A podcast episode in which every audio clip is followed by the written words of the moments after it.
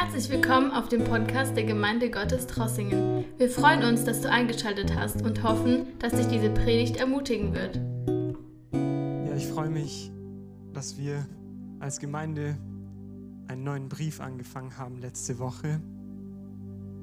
Und wir werden jetzt eine Zeit haben, wo wir einfach ein paar Verse anschauen und ich hoffe, dass Gott einfach zu uns redet durch das, was wir heute lesen werden. Und zwar haben wir letzte Woche im ersten Thessalonischer Brief angefangen.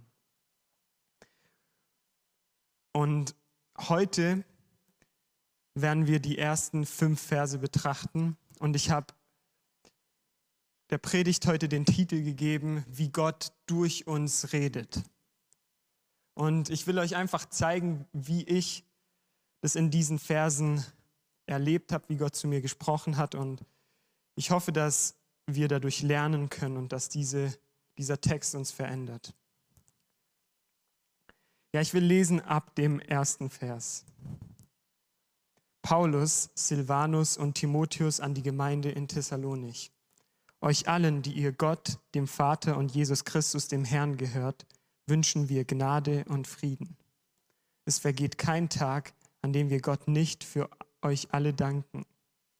Jedes Mal, wenn wir im Gebet vor ihm, unserem Vater, für euch einstehen, erinnern wir uns daran, wie entschieden ihr euren Glauben in die Tat umsetzt, zu welch unermüdlichem Einsatz ihr aus Liebe bereit seid und wie standhaft euch die Hoffnung macht, dass Jesus Christus, unser Herr, wiederkommt. Ja, Geschwister, ihr seid von Gott geliebt. Wir wissen, dass er euch erwählt hat. Das wurde schon damals deutlich, als wir euch das Evangelium verkündeten. Gott redete nicht nur durch unsere Worte zu euch, sondern durch das machtvolle Wirken des Heiligen Geistes und durch die große Zuversicht, die uns erfüllte, sowie überhaupt durch unser ganzes Verhalten euch gegenüber, das euch zeigte, dass es uns um euch ging und nicht um uns selbst. Ich habe letzte Woche eine kleine Einführung in den Brief gegeben und ich will ein paar Sachen wiederholen, die ich letzte Woche gesagt habe, dass wir ein bisschen einen Hintergrund haben, in welchem dieser Text geschrieben wurde. Und zwar wissen wir vom ersten Vers, dass Paulus mit Silvanus und Timotheus diesen Brief schreibt. Und dass er an eine Gemeinde schreibt, in der es sehr gut lief. Es war eine ziemlich junge, aber auch schon eine ziemlich große Gemeinde, die sehr viele Griechen einige Juden und auch sehr viele Frauen hatte. Und es war also eine sehr junge Gemeinde, die nicht viel über den Glauben wusste. Und wir haben letzte Woche auch uns angeschaut, was passiert ist, als Paulus nach Thessalonich gekommen ist. Und zwar, dass er angefangen hat, dort die Gemeinde aufzubauen und dass die Juden dann neidisch darauf wurden, dass die Gemeinde so schnell gewachsen ist. Und sie haben dann versucht, die Gemeinde in Probleme zu bringen, was sie auch geschafft haben. Und sie haben viele in der Stadt gegen die Gemeinde und gegen die Christen aufgebracht, sodass eine Verfolgung ausgebrochen ist. Und Paulus und Silas mitten in ihrer Arbeit die Arbeit unterbrechen mussten und nach, Berö nach Beröa fliehen mussten. Und diesen Brief, den wir hier haben, den schreibt Paulus, nachdem er einen Bericht von Timotheus hört, dass es der Gemeinde trotzdem sehr gut geht. Und mit diesem Brief versucht er, wieder mit der Gemeinde in Kontakt zu kommen. Und das ist ein Brief, bei dem er sich sehr freut über was er gehört hat. Und dass er an eine Gemeinde schreibt, die trotz der Ver Verfolgung immer noch gewachsen ist. Und ich denke, dass es wichtig ist, dass wir diese Hintergrundinformationen im Hinterkopf haben, während wir diese Verse lesen, damit wir auch verstehen, was sie bedeuten. Und ich will jetzt die Verse Vers für Vers durchgehen und einige Gedanken dazu teilen. Und zwar, ich fange an mit Vers 1. Paulus, Silvanus und Timotheus, also die, die den Brief schreiben, an die Gemeinde in Thessalonich. Euch allen, die ihr Gott, dem Vater und Jesus Christus, dem Herrn gehört, wünschen wir Gnade und Frieden. Was mir in diesem Vers aufgefallen ist, ist, was Paulus dieser Gemeinde wünscht. Und zwar, es klingt so wie so ein frommer Gruß für uns, weil wir es gewohnt sind, solche Ausdrücke zu lesen. Aber das hatte eine gewisse Bedeutung, was er dieser Gemeinde gewünscht hat. Und als ich das so betrachtet habe, habe ich mich auch gefragt, was wünschen wir eigentlich einander, wenn wir uns begrüßen? Was wünschen wir einander? Auf jeden Fall denke ich, dass wir davon lernen können, was Paulus hier den Menschen wünscht. Und zwar wünscht er ihnen als erstes Gnade. Gnade ist ein Begriff, den wir sehr oft verwenden. Und ich weiß, dass das auch sehr wichtig ist für uns als Christen, weil es eine Grundlage von unserem Glauben ist. Und was Paulus hier sagt, ist, wenn er ihnen Gnade wünscht, dann meint er mit dieser Gnade alles, was Jesus für uns getan hat und alles, was Jesus für uns möglich gemacht hat. Damit meine ich die Vergebung für unsere Sünden. Damit meine ich Annahme als Kinder Gottes und den Segen, der damit zusammenhängt und auch seine Versprechen für die Zukunft. Und diese Gnade, die jetzt zum Fundament von unserem Leben geworden ist, wünscht Paulus dieser Gemeinde. Die nächste Sache, die er der Gemeinde wünscht, ist Frieden. Und dieser Frieden beschreibt die Beziehung, die wir mit Jesus haben und zu was sie führt. Und zwar ist es ein übernatürlicher Frieden. Frieden mit Gott, Frieden mit unseren Mitmenschen, aber auch Frieden in allen Situationen. Und dieser Frieden wurde durch die Gnade Gottes möglich gemacht. Und diese zwei Sachen wünscht Paulus dieser Gemeinde, die durch Verfolgung geht. Er wünscht ihnen, dass sie die Gnade Gottes in der Verfolgung erleben. Er wünscht ihnen, dass sie den Frieden Gottes erleben, mitten in dem ganzen Chaos, in dem sich die Gemeinde befindet, durch äußere Einflüsse. Und ich glaube, diese zwei Sachen sind Dinge, die wir einander auch immer wünschen können. Gnade und Frieden, weil wir alle das brauchen. Wir brauchen Gnade von Gott jeden Tag. Und wir brauchen seinen Frieden, seinen Frieden in allen Situationen. Ich gehe weiter zu Vers 2. Es vergeht kein Tag, an dem wir Gott nicht für euch alle danken. Ich will hier anhalten und ein paar Sachen hervorheben. Und zwar sagt Paulus hier, dass kein Tag vergeht. In wörtlichen sagt er, wir hören nicht auf, Gott für euch zu danken. Wir danken Gott für euch die ganze Zeit. Und was mir das zeigt, ist, dass diese Gemeinde Paulus sehr wichtig war. Paulus hat diese Gemeinde sehr eng an seinem Herzen getragen, obwohl er nicht da sein konnte. Und er hat auch regelmäßig für sie gebetet. Ich glaube, dass wenn uns als Christen etwas wichtig ist, dass wir oft daran denken. Und nicht nur uns als Christen, sondern allgemein als Menschen. Wir denken oft an die Sachen, die uns wichtig sind.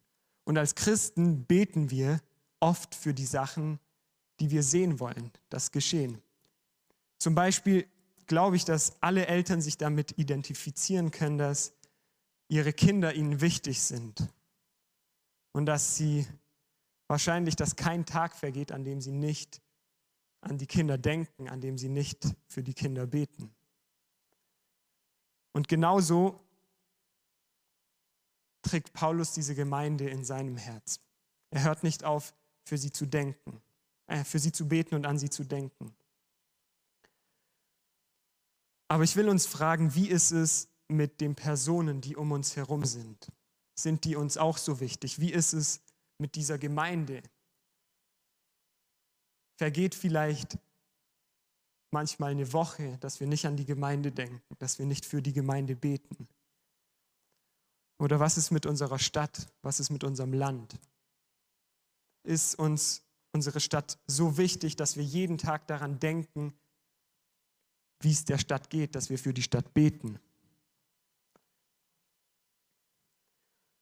Und ich weiß, das kommt nicht einfach so, sondern wir müssen uns oft vom Heiligen Geist eine Liebe für diese Sachen geben lassen. Weil wenn der Heilige Geist in uns lebt, dann werden uns die Sachen wichtig sein, die ihm wichtig sind. Und wir sind ihm alle wichtig. Alle Menschen sind Gott wichtig. Diese Stadt ist Gott wichtig und dieses Land ist Gott wichtig. Und deshalb glaube ich, dass wir uns vom Heiligen Geist einen Blick dafür geben müssen, für was wir beten sollen, für was wir nicht aufhören sollen zu beten. Für die Menschen, die vielleicht aufgegeben haben, mit Gott in einer Beziehung zu sein. Oder mit den Menschen oder für die Menschen, die Gott noch gar nicht kennen und die in unserem Umfeld sind. Und ich glaube, dass wir diese Liebe uns von Gott geben lassen müssen. Ich lese weiter. Jedes Mal, wenn wir im Gebet vor ihm, unserem Vater, für euch einstehen, erinnern wir uns daran, wie entschieden ihr euren Glauben in die Tat umsetzt, zu welch unermüdlichem Einsatz ihr aus Liebe bereit seid und wie standhaft euch die Hoffnung macht, dass Jesus Christus, unser Herr, wiederkommt. Ich habe letzte Woche diesen Vers hier auch benutzt und drei Hauptthemen, die in dem ersten Thessalonicher Brief vorkommen, hervorgehoben. Und zwar sind es die drei Dinge, die ich hier auch unterstrichen habe, und zwar Glaube, Liebe und Hoffnung. Und hier in dem Brief habe ich gesagt, können wir eine Gemeinde sehen, die uns ein gutes Vorbild ist, wie diese Dinge aussehen, wenn sie am richtigen Platz sind. Wie echter Glaube, echte Liebe und echte Hoffnung aussehen und was für Auswirkungen das hat. Und ich will noch mal kurz auf die drei Punkte eingehen. Und zwar der erste ist Glaube. Paulus lobt den Glauben von der Gemeinde und zwar lobt er, dass sie ihren Glauben in die Tat umsetzen. Echter Glaube wird immer entschieden in die Tat umgesetzt und wird dadurch sichtbar für alle Menschen, die diesen Glauben sehen. Und dieser echte Glaube an Jesus wird immer sichtbar werden, der wird nie versteckt bleiben. Wir sehen hier eine Gemeinde, die einen echten Glauben hatte. Und weil ihr Glaube echt war und sie ihn in die Tat umgesetzt haben, sind sie zu einem Vorbild geworden für alle Christen in der Umgebung. Das können wir dann später in den anderen Versen lesen und werden wir die nächsten Wochen sehen.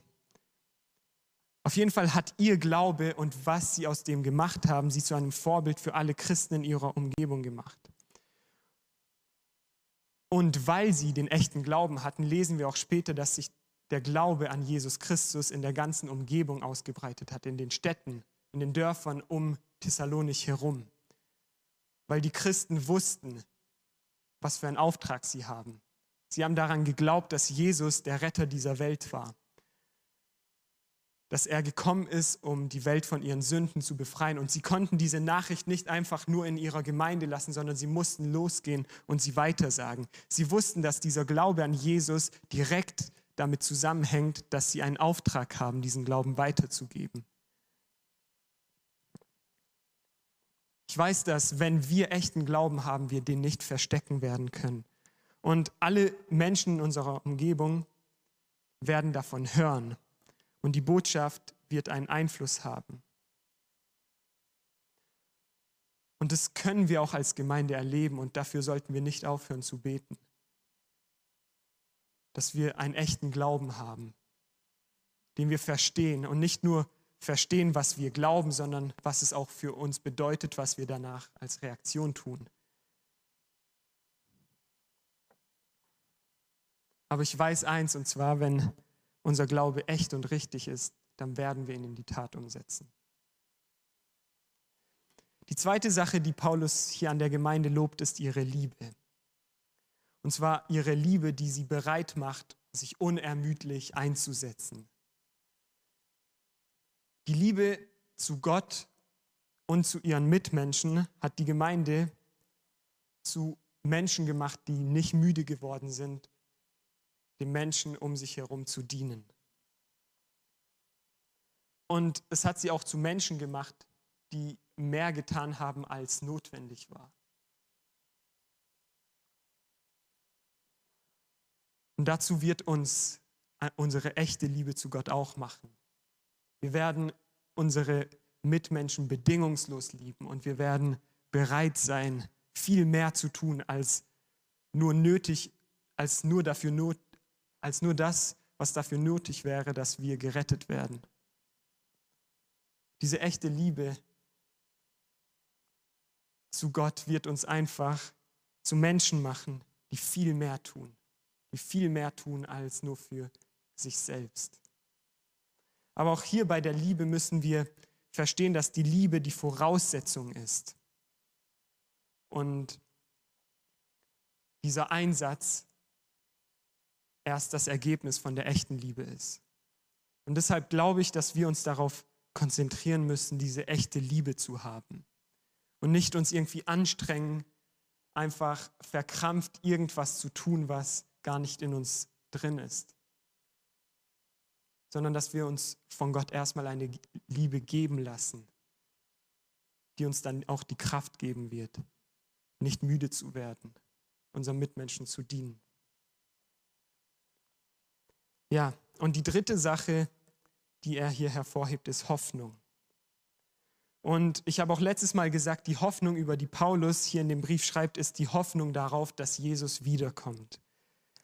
Und diese Hoffnung macht uns zu geduldigen Menschen. Sie macht uns zu standhaften Menschen.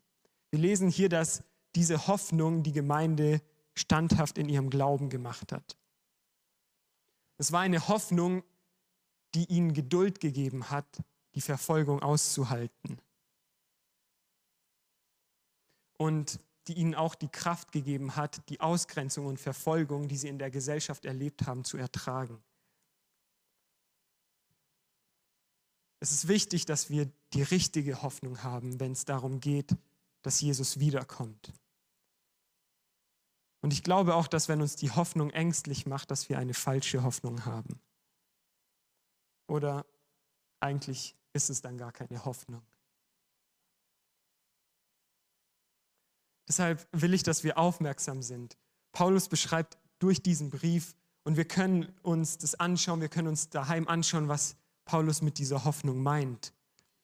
Aber ich will, dass wir aufmerksam sind und unser, unsere Sicht auf diese Hoffnung verändern lassen. Weil ich glaube, dass wir diese Hoffnung unbedingt brauchen, damit wir in jeder Situation Frieden haben können diesen Frieden, von dem er am Anfang geredet hat. Ja, ich will weitergehen zu Vers 4 und 5 und diese Verse waren die Verse, die am meisten zu mir gesprochen haben. Und ich lese Vers 4 erstmal. Ja, Geschwister, ihr seid von Gott geliebt. Wir wissen, dass er euch erwählt hat. Dieser Satz klingt erstmal wie ein ganz normaler Bibelsatz, den wir oft lesen. Gott liebt uns, Gott hat uns erwählt, Gott hat uns berufen. Aber ich glaube, dass da viel mehr dahinter steckt. Wir sagen oft als Christen so leicht, wenn es uns gut geht, ja, Gott liebt uns und wir sind die von Gott berufenen. Aber ich glaube, dass wir das auch verstehen müssen, wenn wir es nicht spüren. Wir müssen wissen, dass Gott uns liebt, wenn wir seine Liebe nicht spüren. Und wir müssen auch verstehen, dass diese Liebe unabhängig davon ist, was wir tun, weil sie von Gott ausgeht. Das ist eine Liebe, die nur von Gott abhängig ist und deshalb ist sie bedingungslos. Gott liebt uns bedingungslos. Und genauso hat er uns berufen und erwählt. Und daran dürfen wir festhalten. Wenn wir diesen Satz einfach ganz normal mit unserer Brille, dass es uns gut geht, lesen, dann hat er vielleicht nicht so eine Wirkung, aber ich will es mal ein bisschen praktisch machen. Und zwar, wenn wir uns in die Lage der Gemeinde versetzen. Wir müssen uns vorstellen, als Gemeinde werden wir verfolgt. Menschen, die uns nah sind, werden getötet. Vielleicht werden unsere Familienmitglieder getötet, unsere Eltern, unsere Ehepartner, unsere Kinder, unsere Freunde. Und ich denke, wir können uns gar nicht vorstellen, mit was für einem Schmerz sowas verbunden ist, wenn wir es nicht erlebt haben. Aber Paulus schreibt einer Gemeinde, die in einer so, solchen Situation ist, ihr seid von Gott geliebt. Und wir wissen, dass er euch erwählt hat. Die Gemeinde hätte auch ganz berechtigt die Frage stellen können, liebt Gott uns wirklich? Und wenn ja, was ist es für eine Liebe, dass er will, dass wir leiden?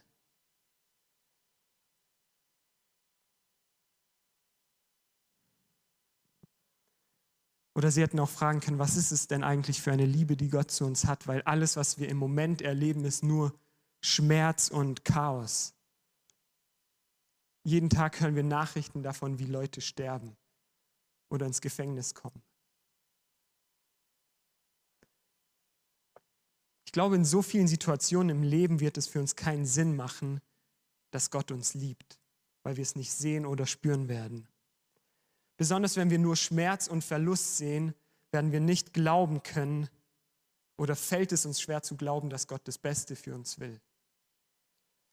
Und ich glaube, dass in solchen Momenten der Heilige Geist uns zeigen muss, dass Gott uns liebt. Und dann ist es nicht mehr so eine selbstverständliche kleine Sache, sondern dann ist es alles, was wir noch haben. Dann ist es das Einzige, woran wir noch festhalten können, dass Gott uns liebt und dass wir berufen sind. Ich glaube, dass Gott uns in solchen Situationen auch zeigen muss, dass er das Beste für uns will. Aber ich glaube, dass er es uns auch zeigen will. Dass der Heilige Geist, der in uns lebt, uns das immer wieder, jeden Tag, in jeder Situation, in jedem Moment, in allem, was wir uns erleben, zeigt. Aber auch wenn wir das dann verstehen, dass Gott uns liebt, wenn der Heilige Geist uns gezeigt hat, dass Gott uns liebt, werden wir vielleicht auch nicht immer verstehen, warum wir trotzdem durch die ganzen Schwierigkeiten gehen müssen. Aber ich glaube, dass dann unsere Perspektive geändert wird und wir über allem Gottes Liebe sehen können. Dass wir Gottes Liebe über allem, was für uns keinen Sinn macht, als etwas haben, woran wir festhalten. Aber ich glaube, dass wir dafür eng mit dem Heiligen Geist verbunden sein müssen. Aber wenn wir es sind, dann haben wir einen Zugang zu einem übernatürlichen Frieden. Einem Frieden, der uns in jeder Situation auf dem Wissen ausruhen lässt, dass Gott uns liebt und dass das das Einzige ist, was für uns wichtig ist und dass es das Allerwichtigste für uns ist. Dann wird der Heilige Geist uns einen Blick dafür geben, dass wir nicht verstehen müssen, was alles um uns herum bedeutet, sondern dass wir daran festhalten können, dass Gott uns berufen hat, dass Gott uns liebt und dass Gott das Beste für uns will.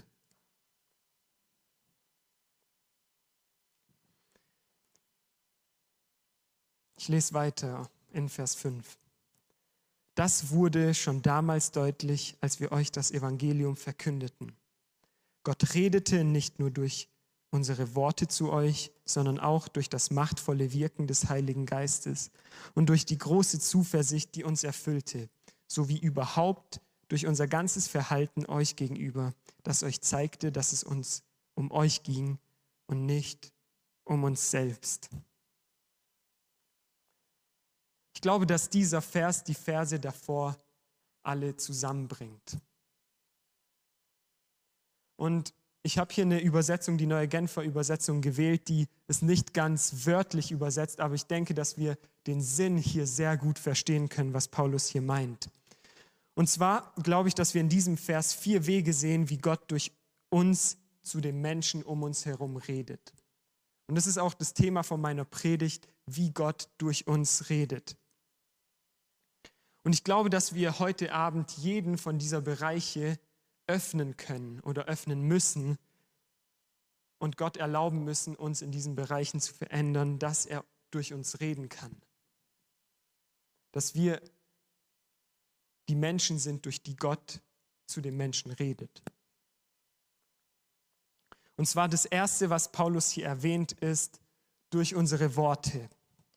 Und was er hier sagt, Gott redete nicht nur durch unsere Worte.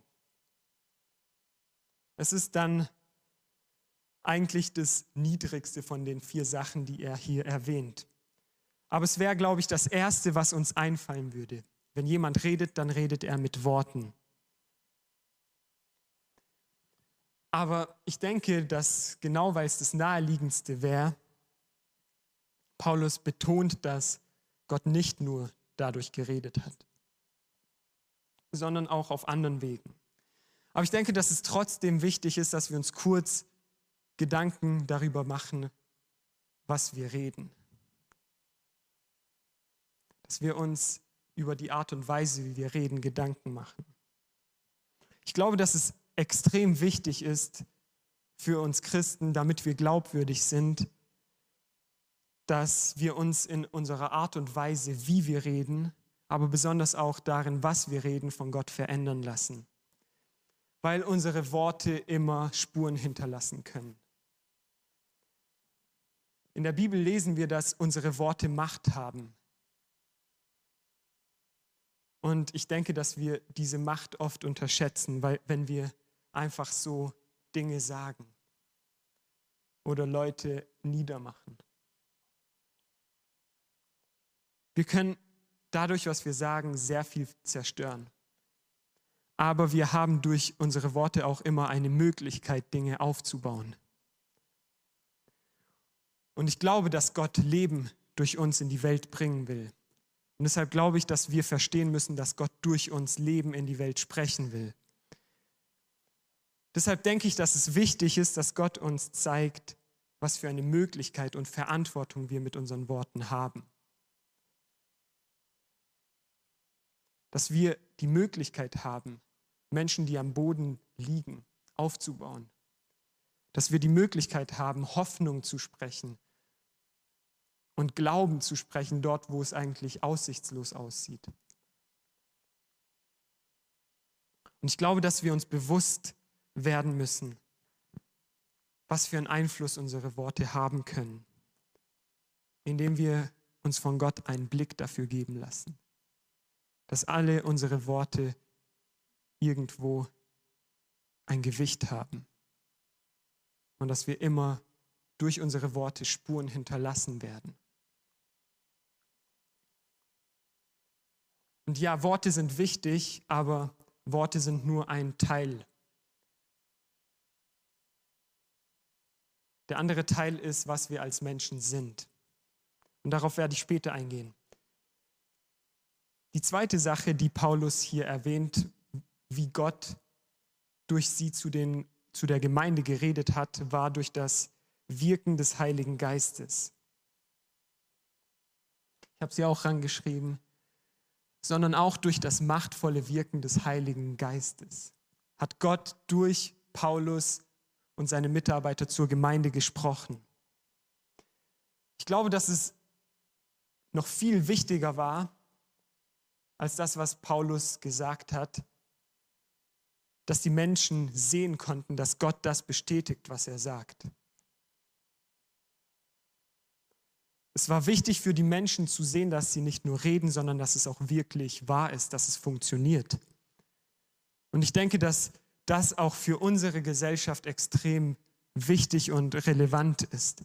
Dass die Menschen uns nicht nur als eine Gruppe sehen, die nur redet,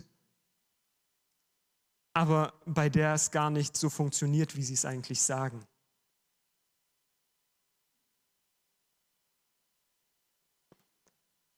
Der Heilige Geist hat durch das, was er durch Paulus und in Paulus und seinen Mitarbeitern getan hat, bestätigt, was sie geredet haben.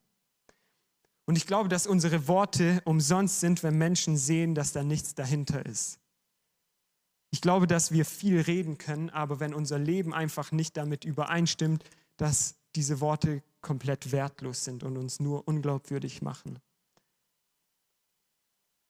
Besonders wenn wir davon reden, wie der Heilige Geist wirkt, aber sie nicht sehen, was der Heilige Geist in, in uns getan hat und durch uns tut. Ich denke, dass es extrem wichtig ist, dass wir dem Heiligen Geist erlauben, etwas in uns zu tun, dass es sichtbar wird, dass es wahr ist, was wir reden. Und dass wir dem Heiligen Geist auch den Raum geben, uns zu gebrauchen. Menschen Liebe zu bringen, Menschen Hoffnung zu bringen. Denen, die am Boden sind, hochzuhelfen und sie nicht nochmal rauszustoßen. Und deshalb glaube ich auch, dass bevor wir reden, wir den Heiligen Geist an uns und in uns arbeiten lassen müssen. Sonst ist alles, was wir sagen, für einen Beobachter nur so, als hätten wir es aus der Luft gegriffen. Und ich glaube, dass es eine Sache ist, die, die uns als Gemeinde oft fehlt.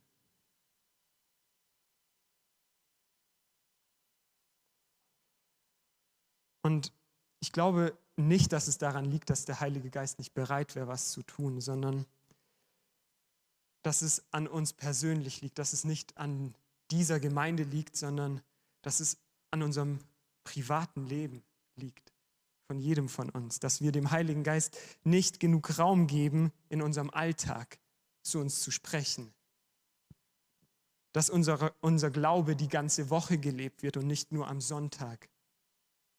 Ich glaube, dass wir viel mehr erwarten können von dem Heiligen Geist als nur, dass er vielleicht am Sonntag hier etwas in uns macht, sondern wir können von ihm erwarten, dass er durch uns in jedem Moment etwas tun kann, dass er Menschen durch uns begegnen kann im Alltag. Und ich glaube auch, dass der Heilige Geist viel mehr tun würde und dass es ihn traurig macht, dass wir es ihm nicht erlauben, dass wir ihn einfach so einschränken. Weil wir so wenig Zeit öffnen oder so wenig Raum machen. Aber auf der anderen Seite weiß ich auch, dass Gott auf uns wartet, dass er uns immer wieder eine neue Möglichkeit gibt, ihn, ihm Raum zu geben, dass er es kaum erwarten kann, dass wir ihm Zeit geben, dass er durch uns was tun kann. Und darauf können wir uns verlassen. Wir können darauf vertrauen, was Gott sagt, dass er wartet, dass er nach jemandem sucht, durch den er etwas tun kann. Aber wir können vertrauen, dass wenn wir uns ihm hingeben, dass der Heilige Geist es immer bestätigen wird, was wir sagen. Der Heilige Geist wird das, was wir sagen, bestätigen, wenn wir wirklich mit ihm verbunden sind weil es für jeden sichtbar sein wird, dass wir anders sind. Dass wir Frieden haben dort, wo es keinen Sinn macht, Frieden zu haben. Dass wir immer noch Hoffnung und Glauben haben, wo sonst niemand mehr Hoffnung sieht. Und das ist der dritte Punkt, den ich glaube, durch den Gott durch uns sprechen kann. Und zwar schreibt hier Paulus, und durch die große Zuversicht, die uns erfüllte. Gott spricht durch die Hoffnung und Zuversicht, die uns erfüllt als Christen. Und dabei glaube ich, dass Hoffnung und eine zuversichtliche Einstellung für die Zukunft viel lauter redet als Worte. Und ich denke auch, dass unsere Grundhaltung und unsere Einstellung zur Zukunft immer sichtbar wird. Ich glaube nicht, dass wir zuversichtlich sein müssen für die Vergangenheit, weil auf die Vergangenheit haben wir keinen Einfluss. Wir können nur zuversichtlich sein auf die Zukunft. Dass wir darauf vertrauen, dass Gott etwas macht. Wir können hoffnungsvoll sein. Wir können hoffnungsvolle Menschen sein. Und Gott redet durch unsere Hoffnung, die wir haben, durch die Menschen, die wir sind, zu den Menschen um uns herum. Und diese Hoffnung ist auch etwas, was der Heilige Geist in uns tut und immer wieder tun will. Diese Hoffnung will der Heilige Geist jeden Tag uns geben. Er wartet darauf, sie uns jeden Morgen zu geben, dass wir Menschen der Hoffnung sind. Eine Hoffnung, die übernatürlich ist, wird auch immer sichtbar werden. Und es ist auch eine Hoffnung, die er uns geben will, die stärker daran festhält, was Gott sagt, als daran, was unsere Umstände sagen. Deshalb glaube ich, dass wir als Christen Menschen der Hoffnung sein müssen und dass echte Christen auch Menschen der Hoffnung sind, wenn es darum geht, wie wir in die Zukunft schauen. Unsere Hoffnung muss sichtbar werden und wird sichtbar werden, wenn wir sie haben.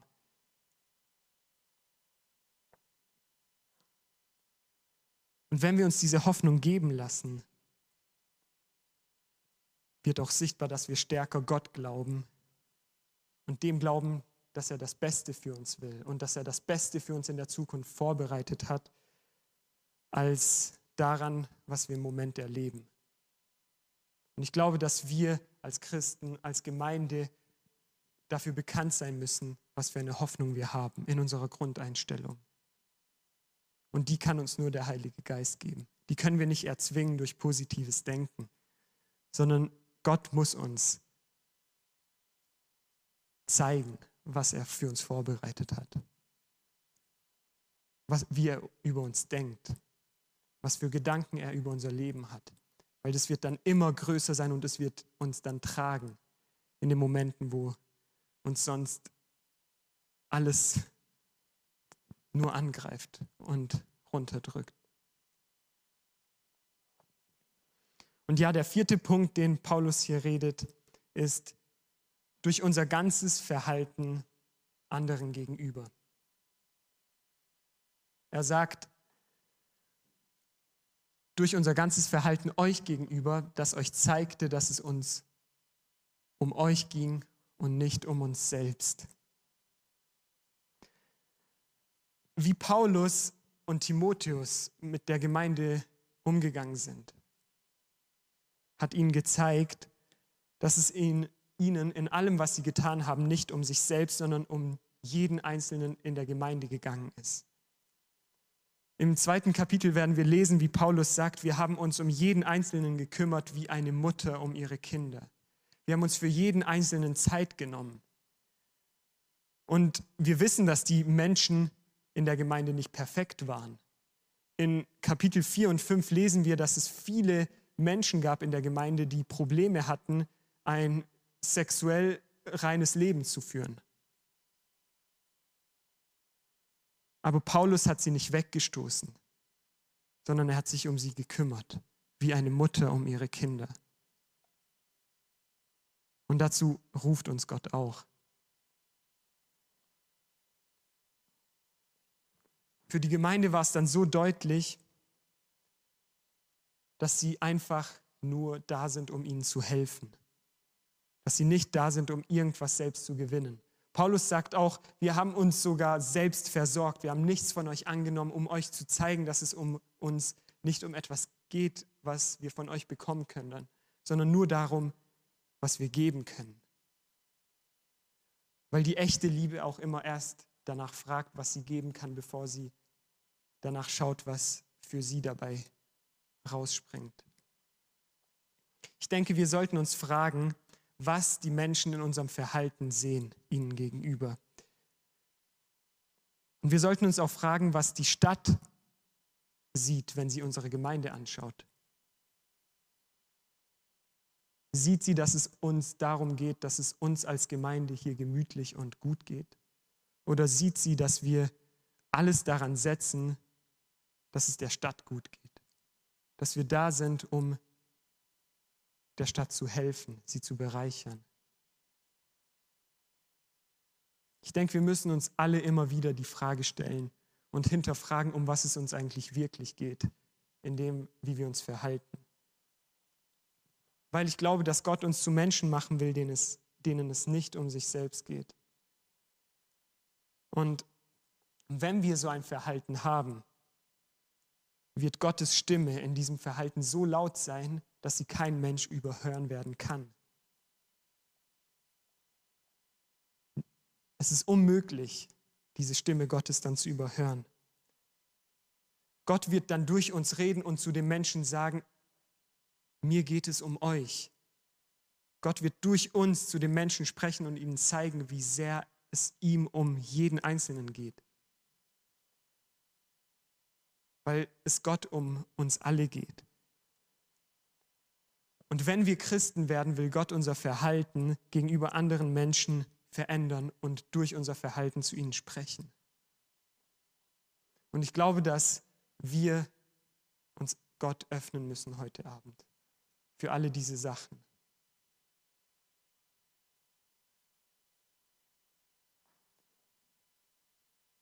Wir können gern aufstehen.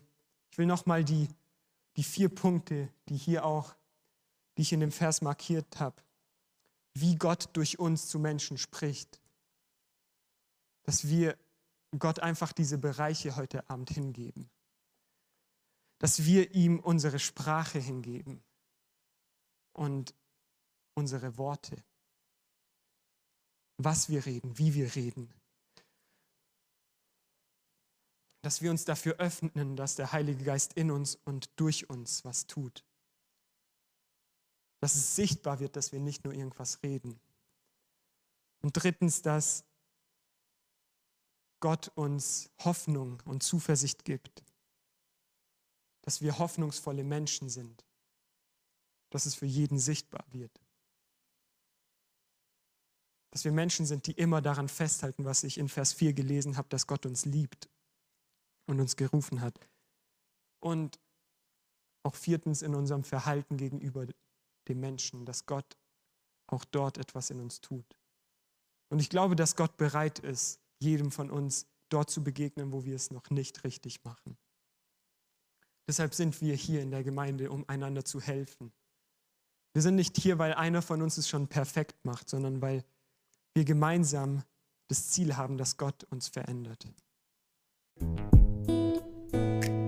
Danke, dass du unsere Predigt angehört hast. Wenn dich die Botschaft angesprochen hat, dann teile sie gerne mit deinen Freunden und Bekannten, dass auch sie diese Predigt hören können. Wir wünschen dir Gottes Segen.